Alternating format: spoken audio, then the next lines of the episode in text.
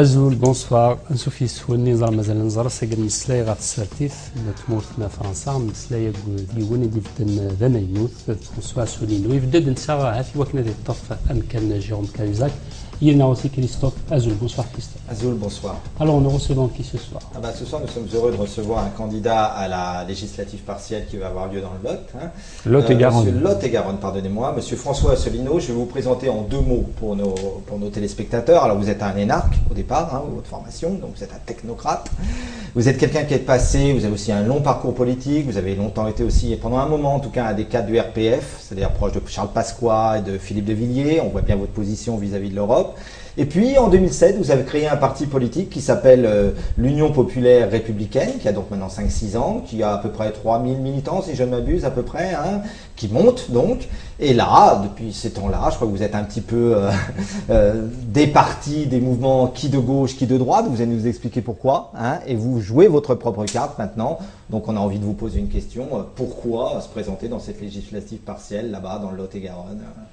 Bah, euh, pourquoi? C'est parce que, effectivement, comme vous l'avez rappelé, j'ai créé ce parti politique le 25 mars 2007, le jour même du 50e anniversaire du traité de Rome qui créait le marché commun, qui est le coup d'envoi euh, de la construction européenne. Donc ça, c'est un fait que même nos adversaires les plus résolus ne peuvent nier.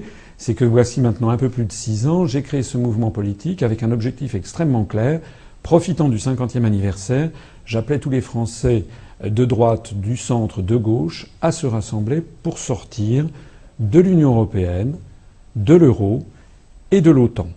Les ah, trois. pourquoi? Alors, euh, ça, c'est à l'époque, l'objectif, c'était, et ça l'est toujours d'ailleurs, j'expliquais aux Français, enfin à tous les gens qui voulaient bien m'écouter, c'est-à-dire très peu de monde en fait il y a six ans, que cette construction européenne était en train de nous emmener vers une dictature et vers un appauvrissement général. Alors, quand je disais ça il y a un petit peu plus de six ans, qu'on allait vers la dictature et que la construction européenne portait en elle euh, des germes de dictature, les gens me regardaient comme si j'étais un peu un illuminé, en disant il exagère, euh, voilà.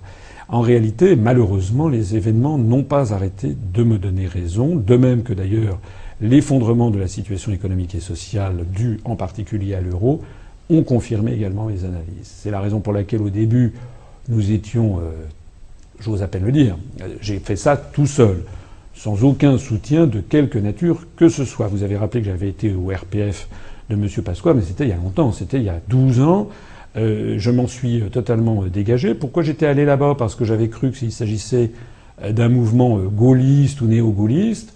En fait, j'ai découvert que c'était un mouvement qu'on appelle souverainiste, c'est-à-dire de ces gens qui critiquent, critiquent l'Europe, mais qui proposent jamais d'en sortir. Voilà. Alors, j'ai une petite question là-dessus à vous poser, parce que vous allez expliquer à nos amis téléspectateurs. Dans ce que j'entends, euh, Monsieur Asselineau, il y a une partie de votre programme vis-à-vis de l'Europe qui est peu ou prou, je dis bien peu ou prou, hein, proche de certaines thèses défendues par le Front National. On est d'accord? On entend souvent Madame Marine Le Pen dire ça, il faut euh, que la France euh, devienne plus souverainiste, quitte l'Europe et tout. Alors expliquez à nos amis téléspectateurs la différence entre l'UPF, l'UPR, pardonnez-moi, et le FN. Alors, euh, d'abord, premièrement, le Front National, excusez-moi de, le dire, moi j'aime bien les choses précises, le Front National n'a jamais vraiment proposé de sortir de l'Union européenne, ni même de l'euro. En 2007, non, non, non, non, non, mmh. c'est une, une, idée reçue. Mmh. En 2007, je peux vous sortir d'ailleurs sur notre site internet de l'Union populaire républicaine, u-p-r.fr, je me permets de le citer, vous trouverez des analyses très précises sur les déclarations qui ont été faites par les dirigeants du Front National. En 2007, par exemple, au moment de la présidentielle, M. Gollnisch avait fait savoir que M. Le Pen ne proposerait pas du tout de sortir de l'euro. Il n'était même pas sur l'occasion de sortir de l'Union européenne. L'année dernière, en 2012, prenez la profession de foi de Mme Le Pen, mais aussi d'ailleurs celle de M. Dupont-Aignan, qui est également souverainiste. Eh, eh bien, dans aucune de ces deux professions de foi, vous ne trouvez l'idée, non seulement l'idée de sortir de l'Union européenne, mais même également l'idée de sortir de l'euro. Nous avons affaire, et c'est ce que j'avais vu auprès de M. Pasqua, c'est ce que on peut voir, ce que j'ai vu aussi auprès de M. Chevènement, de l'autre côté de l'échiquier politique, c'est que nous avons affaire à des gens qui critiquent l'Europe, parfois très vertement, de façon cinglante, mais qui, en réalité, ne proposent pas d'en sortir. Alors ils ont des formules. On veut une Europe des nations, on veut une Europe des patries. À gauche, on va vous dire on veut une Europe sociale, une Europe des travailleurs, on veut une autre Europe. Mais euh, si j'ai créé le mouvement politique que j'ai créé, c'était justement pour trancher les ambiguïtés. Nous, nous voulons en sortir. Alors, vous voulez en sortir Je vais vous poser une question qui est très d'actualité. Vous savez que Jacques Attali vient de sortir un livre. Je suis sûr que votre acuité a regardé ce livre, Urgence française au pluriel, vous le savez. Et Jacques Attali lui dit hein, que il est très, d'ailleurs, il se met. Là, on va vous poser une question, Monsieur Assolino, à ce niveau-là, parce qu'au niveau en France, il y a d'un côté les déclinologues, hein, depuis l'histoire de la France qui tombe, de Bavrez, et tous les livres qui. Et puis de l'autre côté, les gens qui disent non, euh, il faut être beaucoup plus optimiste. Il y a un livre qui vient de sortir pour en sortir avec tous les grincheux. Même Jacques Seguela s'y met avec son livre. Hein, Morand, on en avait parlé. Euh, merde à la déprime. Bon, Jacques Attali dit il n'est pas possible que la France quitte l'Europe, parce que si la France quitte l'Europe, le remède serait pire que le mal. Qu'est-ce que vous en pensez? Qu'est-ce que vous lui répondez, vous, à, Jacques Attali Écoutez, euh, Jacques Attali euh, s'est trompé surtout depuis 30 euh, ans. Il était, je le rappelle, conseiller auprès de M. Mitterrand. D'ailleurs, on dit beaucoup qu'il a été l'un de ceux qui a conseillé à François Mitterrand de promouvoir médiatiquement le Front National. Je voudrais d'ailleurs, si vous me le permettez, j'avais pas tout à fait terminé la question précédente, c'est que une des choses par ailleurs qui nous distingue fondamentalement du Front National, c'est que nous avons un programme qui est euh, euh, inspiré du programme du Conseil national de la résistance de 1944, que nous attirons à nous des familles politiques très très diverses. Euh, notamment, nous avons une majorité de gens maintenant qui sont de sensibilité de gauche, qui ont adhéré à l'UPR, et que, pour rien au monde, vous pourrez aller voir d'ailleurs notre charte fondatrice, nous ne stigmatisons jamais euh, qui que ce soit en fonction de, sa religion euh, ou de ses opinions politiques. Donc ça n'a rien à voir avec le Front National. Le Front National, si vous y pensez bien, et là je reviens sur votre question avec M. Attali, a été lancé médiatiquement depuis maintenant 30 ans dans l'objectif, en tout cas c'est mon analyse, de salir tout ce qu'il touche. Voilà. C'est-à-dire, euh, en psychanalyse, on appelle ça le mauvais objet. C'est-à-dire que dès que vous avez un débat dans la société française qui gêne l'UMP ou le Parti socialiste, on fait porter les critiques par le Front National qui assimile ça, qui amalgame ça avec des propos inacceptables. Voilà. Donc quand on me dit, vous dites la même chose que le Front National, je dis d'abord ça n'est pas exact, et deuxièmement, ben, euh, voilà, vous partez en vacances comme Madame Le Pen. Est-ce que c'est une raison pour, les, pour, pour laquelle vous ne, ne, devriez pas partir en vacances? Alors, Alors Monsieur Attali maintenant s'est trompé depuis 30 ans. Il avait fait partie des gens qui expliquaient que nous aurions avec l'euro plus de croissance, plus d'emplois. Il a expliqué sur une vidéo que nous avons mise en ligne sur notre site que c'est délibérément qu'au moment de la rédaction du traité de Maastricht, dont il avait fait, dont il avait fait partie des rédacteurs, qu'il avait été sciemment omis de mettre une clause de sortie de ce traité. Ça a été corrigé maintenant dans les derniers traités européens en vigueur. Il y a un article, l'article 50, du traité sur l'Union européenne qui permet de sortir de l'Union européenne. Donc, M. Attali fait partie de ces gens qui font, qui intimident la population, qui sont constamment promus sur les télévisions pour faire peur aux gens et pour interdire tout débat. Moi, ce que je dis, c'est qu'il y a un article, l'article 50, qui permet de sortir de l'Union européenne. Eh bien, puisqu'il est possible d'en sortir, débattons-en mais qu'il n'y ait pas des espèces d'oukases comme ça préalables où on n'a pas le droit d'en parler parce que ce serait la catastrophe. D'ailleurs, je signale au passage que nous avons le 13 mai dernier, il y a quelques jours, il y a quand même deux ministres en exercice du gouvernement britannique. Monsieur Peter, euh, Philip Hammond, qui est le secrétaire à la défense, et Monsieur Cove, qui est le ministre de l'éducation du gouvernement britannique, actuel, des ministres actuels du gouvernement, qui ont appelé à sortir de l'Union européenne. Et ça, ce sont des ministres conservateurs. Mais le même jour, vous avez le plus grand syndicat britannique des transports, RNT, qui est un syndicat très à gauche, qui a appelé la Grande-Bretagne à sortir du, marché de, l'Union européenne. Ça veut donc bien dire que ce sont des idées euh, eux, eux, ils n'ont pas Attali chez eux pour leur dire ce qu'il faut penser. Mais, vous, dites, vous, dites justement que même la, création, la naissance de l'Europe, finalement, c'est les États-Unis. C'est n'est pas la France, c'est pas l'Allemagne. Alors, c'est effectivement, euh, vous avez, merci de le signaler, euh, l'une de nos particularités, on a pas mal de particularités dans ce mouvement politique, l'une de nos particularités, c'est d'en revenir à l'histoire. Parce que c'est toujours important, l'histoire, c'est de comprendre comment est arrivée une, idée. Or ça, d'ailleurs, Madame Le Pen, qui est allée faire son petit tour aux États-Unis l'année dernière. Vous savez, elle a été reçue aux États-Unis. Monsieur Le Pen, dans les années 80, se proclamait le Reagan français. Le Front National a eu des liens très étroits et continue d'en avoir avec le Parti républicain américain. J'ai déjà signalé qu'il y avait eu des liens bizarres avec la secte Moon et le fonds financier Cosa International. Je renvoie vos auditeurs qui s'intéressent euh, au-dessous des cartes à aller voir peut-être qui a pu financer le Front National dans les années 80. Jamais le Front National, ni d'ailleurs M. Dupont-Aignan, ni d'ailleurs M. Mélenchon à gauche, ni aucun autre mouvement politique n'explique aux Français ce qui se passe. Ce qui se passe, c'est que la construction européenne a été conçue dès l'origine, non pas par Robert Schuman ou par Jean Monnet, mais par les Américains. On sait de sources certaines que ce sont les Américains qui ont soufflé la fameuse déclaration Schuman, qui a été transmise à Jean Monnet et qui avait été probablement rédigée dans les services du département d'État américain. Là, il y a une volonté quand même, vous avez vu, pas que d'Atali, oublions Attali, hein, mais mm. voyons un peu ce que les professionnels de la politique veulent faire. Euh, on voit bien que la France est dans un sale état, hein, hein, vraiment, il faut dire la vérité, et nos amis téléspectateurs le savent.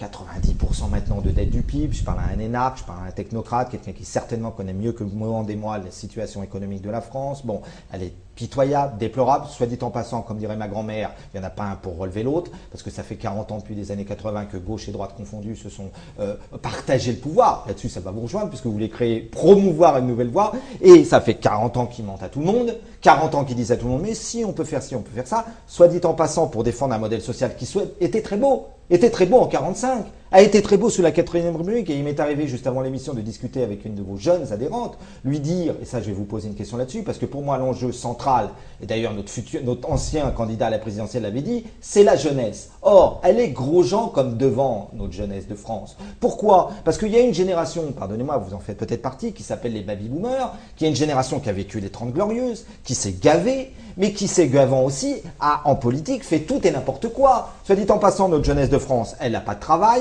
elle est complètement déprimée, c'est celle qui prend le plus de psychotropes. Et je vais vous poser une question.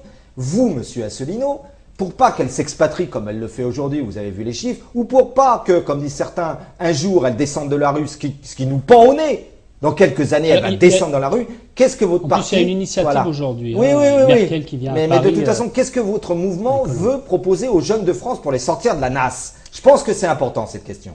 Alors... Vous êtes d'accord? Bien sûr, je suis d'accord. D'ailleurs, je me permets d'insister sur le fait que notre mouvement attire énormément de jeunes. D'ailleurs, des jeunes issus de tous les milieux, en particulier des jeunes issus de Alors pourquoi ils croient Pourquoi ils croient en moi? D'abord parce que, excusez-moi de le dire, mais je pense que ce que je dis est vrai et que je suis honnête et sincère parce que j'ai été dans les allées du pouvoir, j'ai vu ce qui se passait. Il faut avoir des choses très claires à l'esprit. Premièrement, on ne peut pas redresser un pays ou une économie si on n'a pas les leviers de commande. Or, actuellement, et c'est ça l'un des grands secrets de la société française, c'est que nous élisons des marionnettes. Les gens, on avait, je l'avais dit il y a encore un an, vos, téléspectateurs peuvent aller vérifier euh, sur Internet les, vidéos que j'ai pu faire il y a un an, il y a deux ans, ils verront que je n'ai jamais changé de discours et d'analyse et qu'elles sont confirmées par les événements. Nous, nous, élisons des présidents de la République qui n'ont plus les commandes. Les commandes maintenant ont été transférées à la Commission européenne à Bruxelles, à la Banque centrale européenne à Francfort, à la Cour de justice de l'Union européenne à Luxembourg et à l'OTAN euh, qui est à Bruxelles mais qui est pilotée depuis Washington. Dans toutes ces structures, ce sont ce qu'on appelle une oligarchie, ce sont à dire des grandes sociétés financières comme Goldman Sachs, comme JP Morgan, ou des, grandes, des grands laboratoires ou des grandes sociétés agroalimentaires comme Monsanto, etc., qui font du lobbying dans ces structures, structures qui n'intéressent absolument pas les peuples, parce que ça n'intéresse pas, et qui impose une politique qui d'ailleurs a été gravée dans les traités. J'explique en permanence, je renvoie vos téléspectateurs à nos analyses, que sur tous les sujets, nous sommes complètement pieds et poings liés par les traités européens. Voilà. alors ça ne sert à rien de se présenter à des élections alors? Ça sert, c'est ce que j'essaie de faire.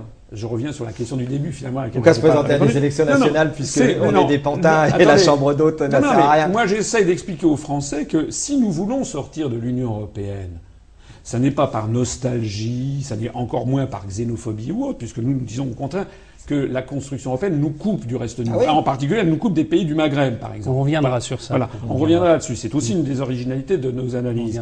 Mais surtout, si nous, nous voulons sortir, c'est pour que les Français reprennent les commandes.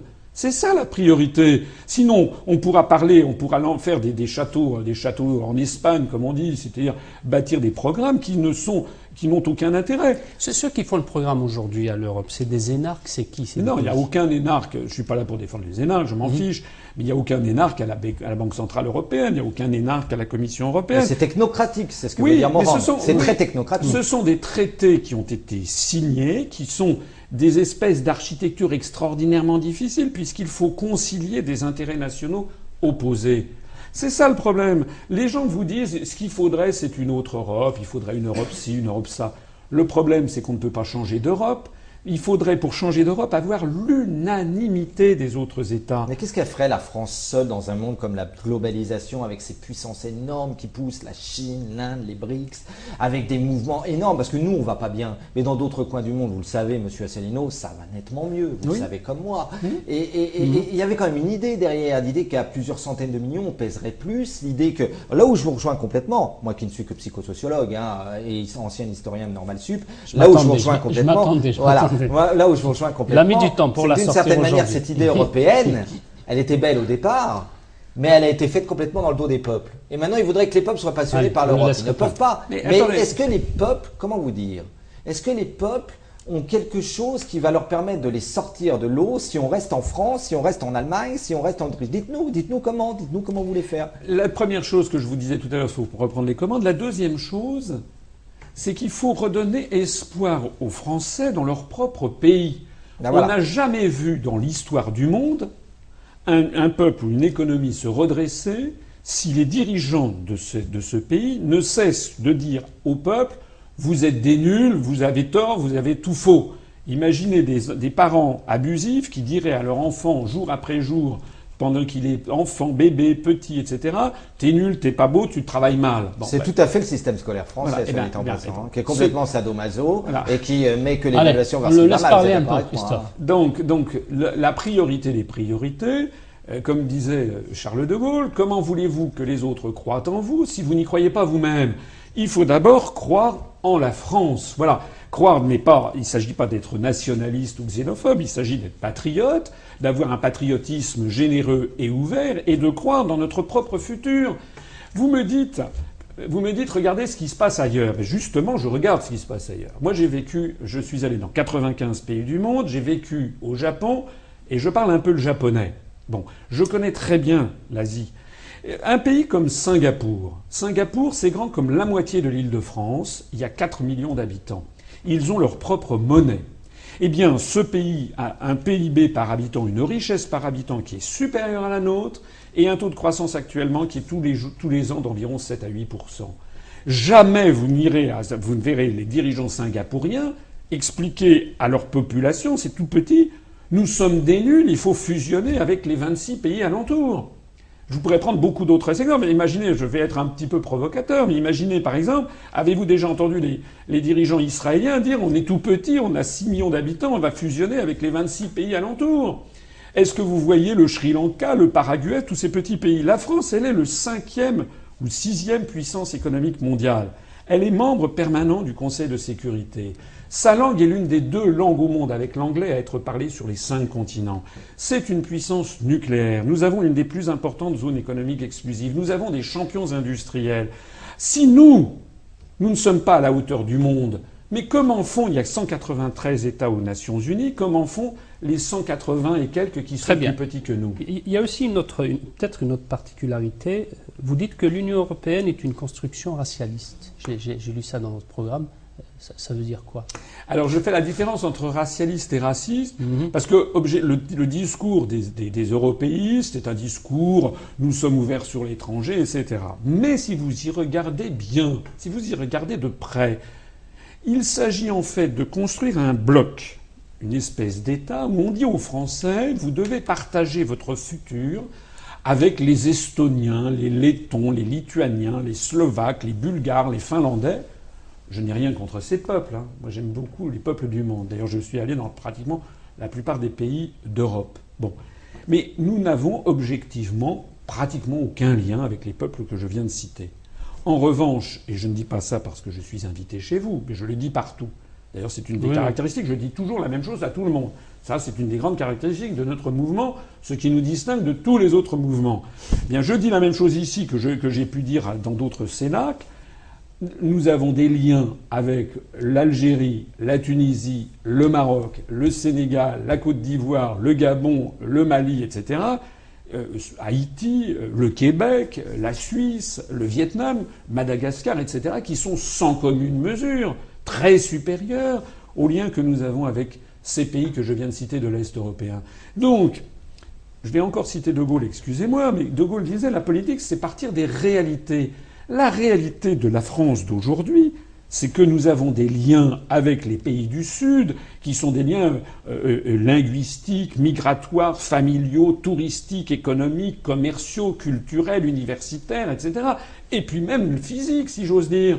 Marseille est à, je crois, comme ça, de mémoire, 800 km de, de Bizerte euh, euh, ou de Constantine, et doit être à 2500 km de la, de, la Laponie finlandaise.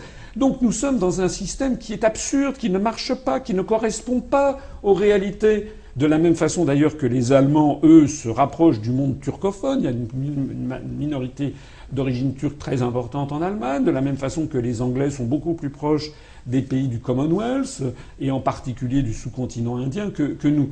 Le monde d'aujourd'hui, vous savez ce qui nous distingue aussi des autres pays, des autres partis politiques, c'est que les autres partis politiques, ils viennent se présenter devant les électeurs avec une collection de, de propositions qui d'ailleurs, on l'a vu avec M. Hollande, sont inapplicables parce qu'elles sont contraires aux traités européens, traités européens que par ailleurs ils ne veulent pas dénoncer. Donc en fait ils mentent. Mais ce qui est peut-être encore plus grave, c'est que c'est une collection de mesures qui n'ont aucun fil directeur. Nous, nous avons une vision du monde, on a une vision de ce que doit être le monde, d'ailleurs de ce qu'il est au troisième millénaire et du rôle que doit avoir la France. La construction européenne, c'est en fait une espèce d'apartheid planétaire où il y aurait le monde blanc, et puis il faudrait qu'il y ait le monde arabo-musulman, et puis il faudrait qu'il y ait le monde russe euh, orthodoxe, et puis le monde chinois. C'est pas moi qui l'invente, hein, ça a été euh, théorisé par Samuel Huntington dans un truc qui s'appelle Le choc des civilisations. Le livre en, américain s'appelle The Clash of Civilizations, Under Making of World Orders, qui veut dire et le, refaçonnage de l'ordre mondial. C'est une pensée anglo-saxonne. Je reviens à ce qu'on disait au début. Ce sont les Américains, ce sont les anglo-saxons qui sont à la manœuvre. Or, c'est tout le contraire de l'esprit français. L'esprit français, lui, c'est l'universel. C'est pour ça d'ailleurs que les Français se sentent si mal. D'ailleurs, on le voit en termes diplomatiques. En termes diplomatiques, la France d'aujourd'hui, c'est le contraire exact de ce qu'était la France de De Gaulle. Si nous étions la France dans ces grands moments, la France ne serait jamais intervenue pour déstabiliser le régime libyen. La France ne serait jamais intervenue en Irak. C'est d'ailleurs euh, grâce pour le coup à Dominique de Villepin, son fameux discours à l'ONU, que nous n'y avons pas été. La France devrait se retirer immédiatement, ne devrait plus avoir aucun conseiller en Afghanistan. La France ne devrait pas déstabiliser le régime syrien. D'abord, c'est contraire au droit international. La Charte des Nations Unies interdit les ingérences dans les États étrangers. Mais en plus de ça, on torpille des régimes et des pays. C'est peut-être pas des grandes démocraties, je suis d'accord, mais enfin, il y en a bien d'autres, hein, des, trucs qui sont pas démocratiques. Que faire s'il y a un peuple en danger? Que faire en Libye, en Syrie actuellement? Il faut laisser euh, le président, l'armée syrienne utilisait des armes chimiques. Mais attendez, qui, d'où tenez-vous ces informations? Vous croyez que les informations dont on dispose dans les grands médias français sont fiables hein, sur ces questions? Donc euh, ce que nous, nous savons, c'est qu'il y avait un régime qui était le régime de Bachar al-Assad. Encore une fois, je ne suis pas là euh, pour le soutenir mordicus, mais c'était un régime, les régimes issus du parti Baas en Irak, en Syrie, c'était des régimes laïques, c'était des régimes modernistes, d'ailleurs largement inspirés de l'exemple français. Qu'est-ce qu'il en ressort après l'intervention euh, américano-européenne en Irak, après l'intervention en Libye? Ce sont l'anarchie, c'est les seigneurs de la guerre, les États ont été désintégrés, euh, c'est d'ailleurs des foyers de purulence. Ça promeut, d'ailleurs des islamistes qui après viennent au Mali. Alors après ça, on vient combattre les, les islamistes au Mali. Qu'est-ce que c'est que ces histoires? C'est-à-dire que vous êtes contre une intervention en Syrie, alors, monsieur Asselineau En Syrie, écoutez, tout le monde sait très bien que le, rôle des Occidentaux pour déstabiliser la Syrie.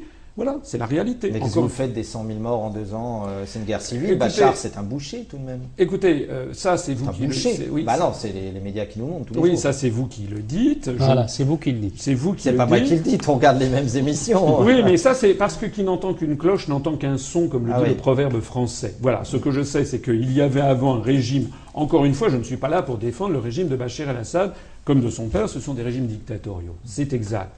Mais enfin, il y en a d'autres hein, dans le monde. Ah oui, c'est sûr. Bon, le roi. Est-ce que vous croyez vrai, on que pourrait dire ingérence en deçà des Pyrénées, Voilà. non Est-ce- ingérence en delà, comme disait Pascal. Voilà, Euh, de- puisqu'on en est à parler de ça, est-ce que vous savez ce qui se passe au royaume du Bahreïn? Qui, où il y a une, opposition, il y a des gens qui ont manifesté, qui ont été condamnés à vie parce qu'ils manifestaient contre le roi du Bahreïn. Pourquoi on n'entend jamais parler à la télévision française alors qu'il s'agissait de manifestations pacifiques Parce que c'est le siège de la cinquième flotte américaine. Pourquoi on n'entend jamais parler de la situation en Arabie Saoudite? Vous croyez que c'est une démocratie? Au Qatar aussi. au Qatar, au Qatar, au contraire, le Qatar, l'émir du Qatar, l'émir du Qatar est, est reçu en, en- en grande, en grande pompe en France. D'ailleurs, il rachète l'ensemble de la France par appartement, puisque nous avons supprimé le contrôle des mouvements de capitaux. Et puis, j'allais dire aussi autre chose. Est-ce que les pays occidentaux, à commencer, paraît-il, par cette mo- ce modèle américain que l'on nous vante, est-ce que c'est une démocratie? Qu'est-ce qui se passe à Guantanamo? Ouais, ouais, tout ça, c'est Très bien, on hein. s'arrête là euh, pour euh, quelques minutes et puis euh, on revient après pour la deuxième partie. On va revenir un peu sur la France euh, et l'Europe. À tout de suite. أزول سوف آه، يسون نحرش آه، وسي نظام مازال نزار مازال نكمل نسلاي ماس François Solino, Christophe euh, Médici. Il a beaucoup parlé en la première partie. Là, on va. hein, on va- Une invitée. C'est lui l'invité. Là, on va l'arrêter un peu. Alors, on parlait de, de- de la Syrie, de l'Europe, du Qatar, les amis de notre ami euh, Christophe Médici. J'aimerais qu'on revienne un peu à- au pays du Maghreb, puisque vous disiez qu'il faudrait se rapprocher. Vous pensiez quoi de l'initiative de Nicolas Sarkozy, l'ex-président de l'Union pour la Méditerranée Est-ce que C'est une bonne chose qui finalement a été enterrée Écoutez, ça a été enterré parce que ça ne peut pas être autrement. Euh, On, ne peut pas vouloir une chose et son contraire. La construction européenne, je l'ai dit tout à l'heure, est une construction de nature non pas raciste mais racialiste. On postule parce que en réalité c'est quoi? C'est, le monde blanc, le monde blanc va- vaguement chrétien, euh, qui euh, devrait fusionner. D'ailleurs, on devrait en parler avec les États-Unis et l'Amérique du Nord dans le cadre du grand marché transatlantique que les dirigeants de l'UMP, du MoDem, de- du Parti socialiste sont en train de nous préparer aux petits oignons sans que les Français ne soient au courant. Tout ceci se passe dans les antichambres bruxelloises. Donc on ne peut pas vouloir à la fois avoir ce monde, cette espèce de monde, euh, euh, comme le dit Samuel Huntington, il parle de monde judéo-chrétien qui devrait s'opposer au monde musulman ou au monde orthodoxe, parce que c'est ça la vision du monde qu'ils ont. On ne peut pas vouloir ça, et puis après ça, vouloir faire un lien pour l'Union pour la Méditerranée. Pourquoi y a-t-il eu cette Union pour la Méditerranée? Parce qu'il y a un principe qui, qui- qui transcende toutes les idéologies, c'est le principe de réalité. La construction européenne, elle se heurte aux réalités. Elle voit bien, je l'ai déjà dit tout à l'heure, j'y reviens, nous avons des liens de toute nature, en particulier familiaux, migratoires, commerciaux, touristiques, etc., avec les pays du sud de la Méditerranée, qui d'ailleurs sont très proches de la France, c'est pas vous que je vais l'expliquer, euh, même affectivement, culturellement, en dépit des, cicatrices du passé, euh, linguistiquement. Euh, c'est évident que nous avons des liens fondamentaux. Donc, chasser le réel par la porte, il revient par la fenêtre.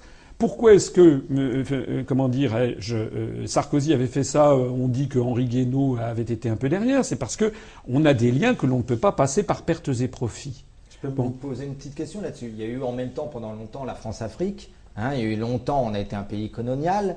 On sait qu'on joue, vous avez cité à un moment donné Freud là-dessus, un problème de culpabilité aussi hein, vis-à-vis de la France. On l'a vu avec les pays du Maghreb, on l'a vu avec l'Algérie. Ici, on reçoit beaucoup d'hommes politiques. Qu'est-ce que vous en pensez vis-à-vis de ça? C'est une bonne idée, l'Union pour la Méditerranée. Mais oui. Mais ça prend pas. Mais, pourquoi, mais ça ne prend pas? Vous savez pourquoi ça ne prend pas? Non, on vous pose la question. C'est parce que actuellement, par l'intermédiaire des fonds, vous savez que l'Europe, je- j'en profite pour le dire au passage à, à vos téléspectateurs, l'Europe ne produit rien. L'Europe, ce sont 78 bâtiments à Bruxelles, la Commission européenne, il y a 78 bâtiments. C'est un cancer qui fait des métastases. Il y a 78 bureaux, 78 bâtiments avec des quantités milliers de fonctionnaires, ils ne produisent rien. La, construction européenne, ça pompe de l'argent aux 27 États, bientôt 28 à partir du 1er juillet avec l'entrée de la Croatie, et ça redistribue cet argent. Et au passage, ça en prélève pour ses frais de fonctionnement. Mais donc cette pompe aspirante et refoulante d'argent, elle revient à prendre de l'argent à certains États pour le donner à d'autres. C'est ce qui se passe. L'Allemagne et la France sont les deux principaux payeurs. On donne de l'argent, puis on en reçoit. On en reçoit les deux tiers de ce que l'on donne. Ce sont nos agriculteurs ou ce sont nos chercheurs. On redonne, on redonne à ces chercheurs, à ces agriculteurs, à des collectivités locales, on leur redonne de l'argent avec le drapeau bleu aux étoiles d'or en disant regardez comme l'Europe est formidable. Mais c'est notre argent. C'est comme si vous me donniez, je vous demandais de me donner 50 euros, puis je vous en rendais 30, en exigeant d'ailleurs qu'avec ces 30, vous fassiez les politiques que j'ai décidées, que vous changiez par exemple votre living ou le papier peint dans votre entrée. C'est moi qui déciderai. Voilà. Avec votre argent, je vous en redonnerai 30 et je vous dirai, on dit merci qui? Bon. Alors que je vous en aurais pris 20 au passage. Donc c'est comme ça que ça fonctionne. Avec ce système-là, nous donnons donc plein d'argent aux pays de l'Est, par exemple, ou bien à Chypre ou à Malte, mais nous donnons dans des proportions qu'il faut mettre sur la table. Actuellement, avec ce système, la France donne entre 80 et 200 fois plus d'argent par habitant à chaque Lituanien plutôt qu'à chaque Marocain. 80 à 200 fois plus d'argent à chaque Chypriote ou à chaque euh, Estonien qu'à chaque Sénégalais ou à chaque Malien. Donc nous avons bien une structure qui favorise des pays déjà pas mal développés au détriment de pays nettement plus pauvres, qui sont les pays du Sud, avec lesquels nous avons par ailleurs des liens beaucoup plus étroits. Alors dans votre programme, donc nous avons bien, nous avons bien un système. Je suis désolé, qui est un système de, type, de, type, de type racialiste. Je voulais juste qu'on reste un peu puisqu'on a parlé tout à l'heure. On a compris que pour vous l'Europe c'est la guerre. C'est pour ça qu'il faut sortir de l'OTAN? Alors effectivement, beaucoup de gens, la paix aussi. voilà, beaucoup de gens, notamment les personnes âgées, disent oui, mais on ne peut pas sortir de l'Europe parce que l'Europe c'est la paix. Bon, je suis désolé de tordre le cou encore à cette, à cette idée. S'il y a eu la, la paix entre, disons, 1945 et les années 1990, ça n'était pas à cause de l'Europe. C'était, je suis presque, on est presque gêné de devoir le rappeler, mais c'est de l'histoire de, c'est basique c'est parce qu'il y avait d'un côté le pacte de Varsovie sur les pays de l'Est avec l'Union soviétique, de l'autre côté l'OTAN, avec ce qu'on appelait, il y avait un concept qui s'appelait Mutual Assured Destruction, MAD, ça l'acronyme en, en, anglais qui veut dire fou, ça voulait dire destruction mutuelle assurée. S'il y a eu la paix, c'est parce qu'il y avait de part et d'autre des, forces thermonucléaires stratégiques qui étaient prêtes à, à anéantir l'Europe. Lorsqu'il y a eu les événements de Berlin en 1953, Lorsqu'il y a eu les événements de Budapest en 1956, ça n'a pas bougé. Pourquoi? C'était pas l'Europe, ça n'existait pas. Le traité de Rome, ça a été 57. C'est parce qu'il y avait justement l'équilibre de la terreur. Alors ça, c'est jusqu'aux années 90. Depuis lors, l'Union soviétique s'est effondrée, mais au lieu que l'OTAN se désagrège, comme, De Gaulle l'avait annoncé à Perfit, avait dit lorsque le communisme s'effondrera, l'OTAN se dissoudra, mais il s'était trompé pour le coup, parce que au lieu de dissoudre le pacte de l'OTAN, l'Alliance Atlantique qui devait se protéger contre l'Union soviétique, les Américains et leurs alliés européens, hein, parce que nous n'avons pas les mêmes intérêts stratégiques que les, que les Anglais, que les Polonais, que les pays baltes, etc., qui eux sont dans la main des Américains, eh bien ils ont poussé leur avantage, ils ont fait entrer les pays de l'Est dans l'OTAN, et maintenant l'OTAN n'a plus de lien avec l'Atlantique Nord, il y a des forces de l'OTAN en Afghanistan L'Afghanistan n'est pas au bord de l'Atlantique Nord, c'est devenu désormais une armée de type néocolonial. C'est la raison pour laquelle nous disons, vous savez, il y a un joli proverbe français que je vous invite à méditer, qui dit qui veut faire l'ange fait la bête. Eh bien, c'est ça. C'est-à-dire que plus, on a en proverbe que Christophe. D'habitude, il nous en sort. Hein. tombé sur plus fort que On a proposé aux Français, bien sûr que je suis le dernier à vouloir faire la guerre. Hein. Moi, j'ai des enfants, et puis par ailleurs, moi, je suis quelqu'un d'ouvert sur les peuples étrangers. Je dis justement que actuellement, cette construction européenne, d'abord, n'arrête pas de susciter une acrimonie, euh, des, conflits entre les pays européens. Je suis toujours sidéré d'entendre M. Mélenchon, par exemple, qui se proclame pour l'Europe, pour l'Europe, pour l'Europe, mais qui a des mots extrêmement violents contre l'Allemagne. Nous, moi, je ne critique pas l'Allemagne. Je dis les Allemands, ils ont leurs intérêts nationaux qui ne sont pas les nôtres. Alors, Monsieur bon. on vit une crise terrible quand même, hein, une crise terrible qui date de 73, mais maintenant depuis 2008, c'est encore une crise encore plus importante, une crise financière. On voit quand même, là-dessus, je pense que vous allez tomber d'accord avec nous, que la France est dans un sale état parce qu'elle a perdu énormément de sa productivité, elle a une crise de productivité. On a envie de se dire que peut-être, prenons votre voix, prenons votre hypothèse. Donc, si vous étiez président de la République, peut-être qu'un jour ça vous arrivera, on peut vous le souhaiter, vous, vous faites que la France reprenne toute sa souveraineté, on l'a bien compris, moment des mois, on est bien d'accord. La France sort de l'Union Européenne, quitte l'euro, donc on ne prend plus l'euro, il n'y a plus d'euro, on revient au franc, n'est-ce pas? C'est bien ça votre projet? Absolument. C'est ça, hein c'est ça, d'accord. Et alors, comment on gagne en productivité? Expliquez-nous dans votre programme. Comment on remonte la pente? Parce qu'on doit la remonter, la pente. On vous doit êtes la avec remonter. moi On doit la remonter sévèrement, la pente. hein. D'accord. Alors, je vais répondre à vos questions, mais auparavant, je vous ferai remarquer autre chose. C'est que j'espère que lorsque vous invitez des européistes, vous leur posez la même question, mais dans le sens inverse. Actuellement, Nous, perdons, ah, actuellement, nous perdons 600 emplois par jour. Ouais. Actuellement, nous perdons une usine par jour. C'est d'ailleurs pour ça que les peuples n'aiment pas l'Europe. Voilà. hein. Euh, actuellement il y a chaque jour entre un et deux agriculteurs qui se suicident. Donc moi, ce que je voudrais, c'est qu'on m'explique que les européistes viennent nous expliquer, Monsieur Attali, dont vous parlez tout à l'heure, il faut arrêter d'écouter les prophéties vaseuses de Monsieur Attali, il faut lui demander des comptes. Voilà quelqu'un qui est au pouvoir depuis 30 ans. Il a d'ailleurs été élu par personne. Je ne sais pas qui il représente. Il passe à la télévision constamment. C'est une Moi, grise. Voilà. Une mais vous invite à la télé? Est-ce Bon. que vous êtes invité par les télés? Euh, très très peu. Moi, je commence à peine. J'ai été invité une fois sur euh, pendant 13 minutes chez Tadi à ce soir ou jamais. Très bonne émission. Bon, mais nous, nous avons 3000 adhérents. C'est pas, vous l'avez cité, ben, bientôt 3000. On en est à 2970. Bon, euh, aujourd'hui même, euh, 30, C'est un début. 30 mai. C'est Euh, bon plus qu'un début. Nous avons plus d'adhérents que le NPA de M. Besancenot, que le Parti chrétien-démocrate de Mme Boutin, que Cap 21 de Mme Lepage, probablement que DLR de M. Dupont-Aignan. Et en plus, on a une croissance exponentielle. Donc normalement, si les choses étaient normales, moi, je représente 3000 personnes en France et en- et à l'étranger. Nous avons beaucoup de Français expatriés qui ont adhéré chez nous. Monsieur Attali représente Monsieur Attali. Donc je ne vois pas pourquoi Monsieur Attali passe son temps à la télévision. Ça, c'est un premier point. Alors maintenant, vous me dites, comment va-t-on faire? Eh bien, si nous sortons de l'Union européenne, d'abord, euh, ça va pas être l'apocalypse. On sortira de l'Union européenne, puis le lendemain, il y aura le soleil qui se lèvera, il y aura toujours la boulangère du coin. faut arrêter hein, avec les histoires. Deuxièmement, ce, qui sera différent, c'est qu'on pourra commencer à édicter des mesures nationales visant à, à- optimiser nos intérêts nationaux. Notre productivité, vous en parlez. L'euro est beaucoup trop cher par rapport à la compétitivité intrinsèque de l'économie française. Depuis 1949, création du Deutsche Mark, jusqu'en 1999, donc pendant 50 ans, le Deutsche Mark n'a pas arrêté de grimper par rapport au franc sur les marchés d'échange.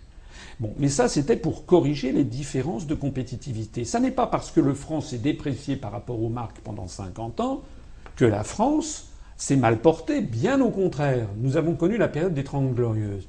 Nous nous portons mal depuis que nous avons la même monnaie que l'Allemagne, parce que l'euro actuellement rend notre production non compétitive, parce que, et ça c'est un legs de l'histoire, nous ne n'avons pas la même industrie que l'Allemagne. Alors, est-ce que l'euro fait les choux gras de l'Allemagne? Alors, non plus, mais ça, là, si vous m'interrogez là-dessus, euh, là, on en a pour des heures. Non plus pour d'autres raisons. Mais actuellement, d'un point de vue compétitif, 1 euro égale 1,30 dollars. C'est bon pour l'Allemagne et c'est en train de détruire l'industrie française, l'industrie italienne, l'industrie espagnole, l'industrie grecque, etc.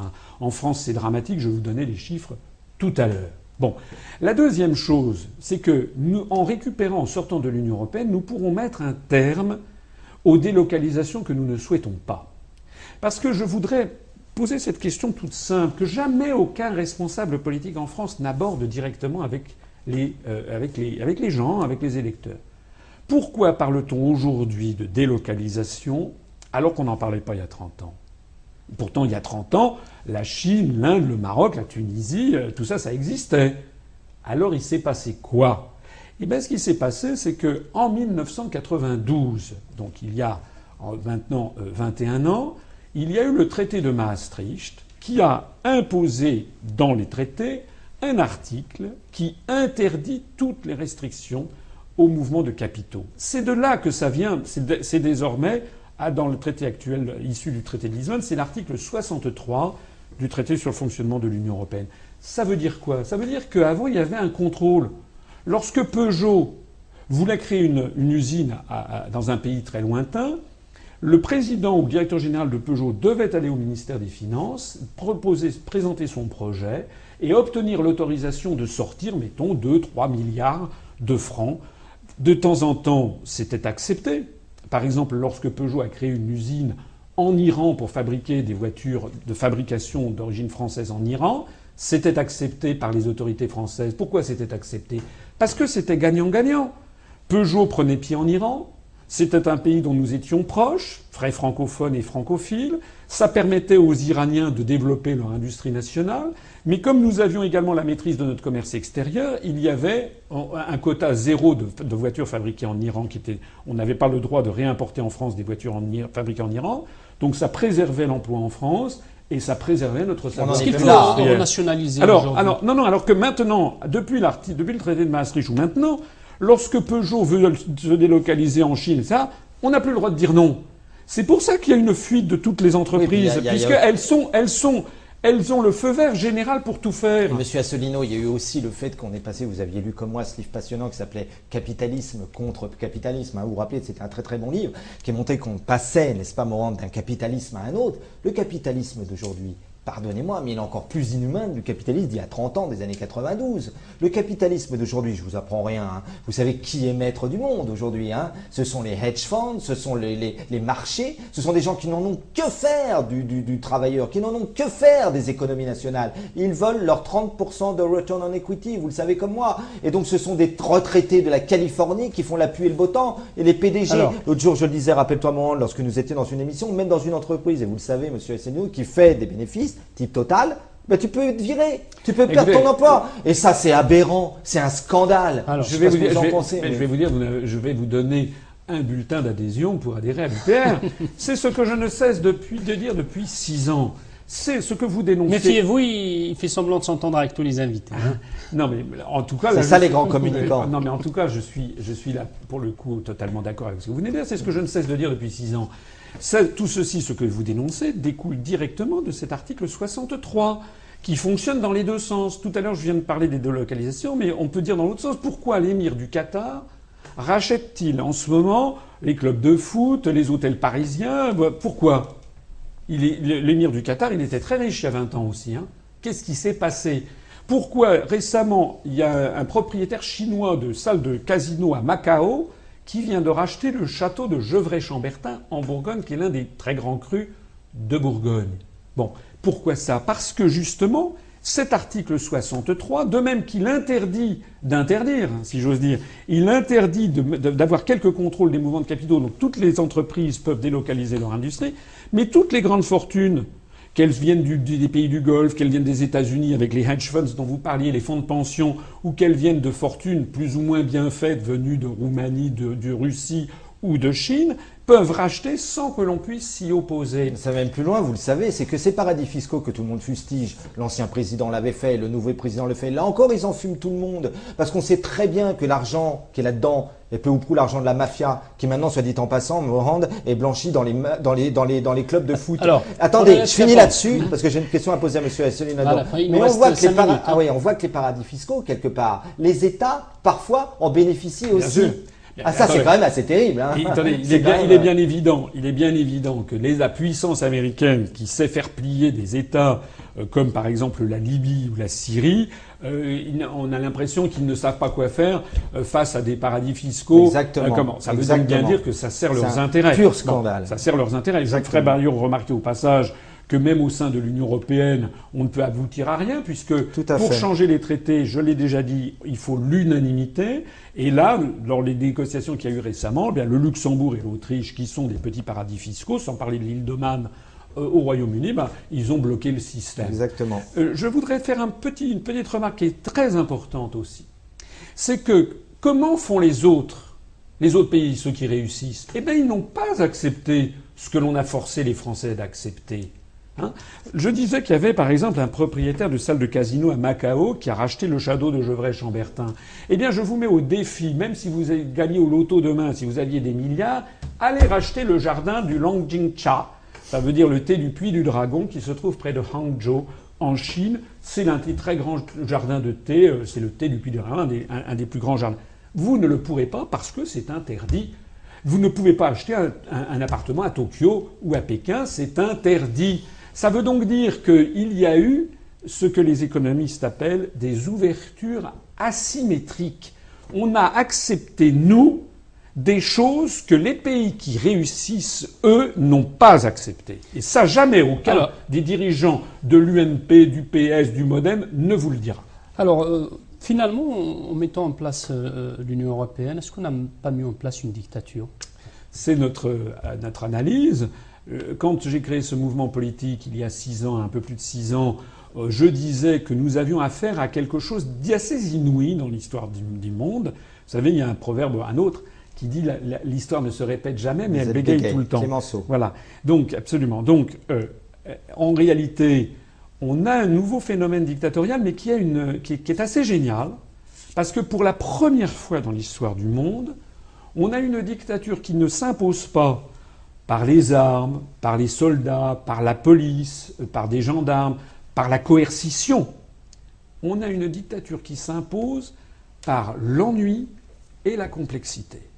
C'est-à-dire que quand vous parlez à vos copains, quand vous commencez à leur parler de l'Europe, euh, les gens disent euh, ça va, t'as pas autre chose, hein, au bout de 30 secondes, attends, tu nous emmerdes, bah, excusez-moi, mais c'est comme ça que c'est. Voilà.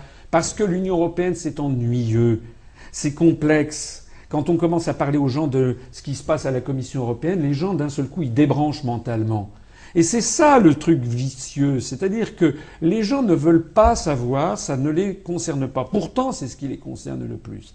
Donc moi, le pari que j'ai fait en créant ce mouvement politique, c'est d'arrêter de parler aux Français comme à des imbéciles, les prendre comme, comme ce que font tous les autres partis politiques, c'est de leur parler comme à des gens intelligents, ce qu'ils sont. Quand on les explique clairement, j'ai parcouru la France et je continue à le faire en présentant des conférences qui font deux heures et demie, trois heures, avec des projections vidéo. Et les Français qui viennent m'écouter, eh bien d'un seul coup, ils découvrent la réalité de la situation et ils comprennent.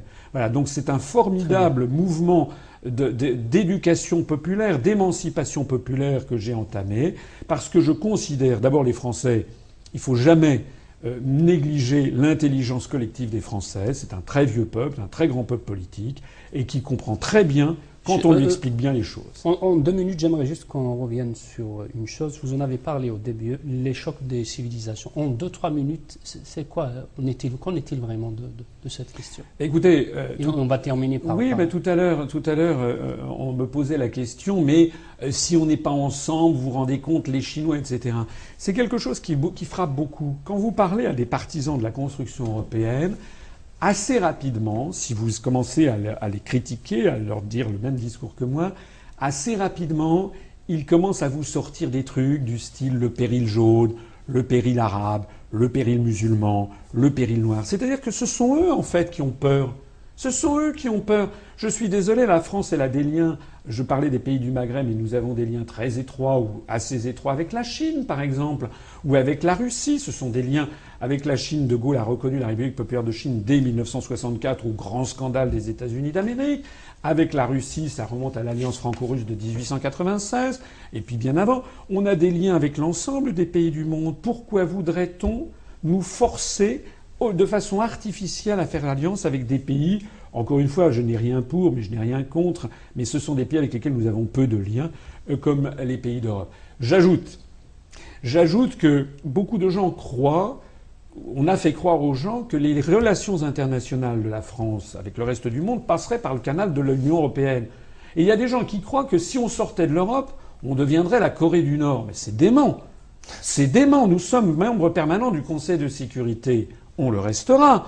Nous avons actuellement, je crois de mémoire, 273 ambassades, consulats ou représentations diplomatiques à l'étranger. Si nous sortons de l'Union européenne et de l'OTAN, nous en formerons 3 sur 273. On aura le deuxième réseau diplomatique mondial, toujours. Nous avons des centaines de traités bilatéraux qui nous lient avec l'Allemagne, avec la Belgique, sur des sujets que vous n'imaginez pas. Par exemple, les, conventions de, non-double fiscalité, sur l'adoption, sur la délimitation des frontières, sur les échanges culturels, etc. On a des centaines de traités avec les pays merci du beaucoup, monde. Merci beaucoup. On n'a plus le temps, on arrive à la fin. Merci beaucoup. On pourra vous suivre pour nos téléspectateurs de l'UPR sur Internet. Euh, merci et bon courage pour. Hein, merci, bon courage. On sent une grande passion. Il faudrait emmener Christophe, hein, il pourra vous donner un coup de main. Hein. Merci en tout cas, Berbert. Merci à vous. Merci, merci. Merci Christophe. Merci beaucoup. Merci à vous d'être resté avec nous. Bonsoir et au revoir.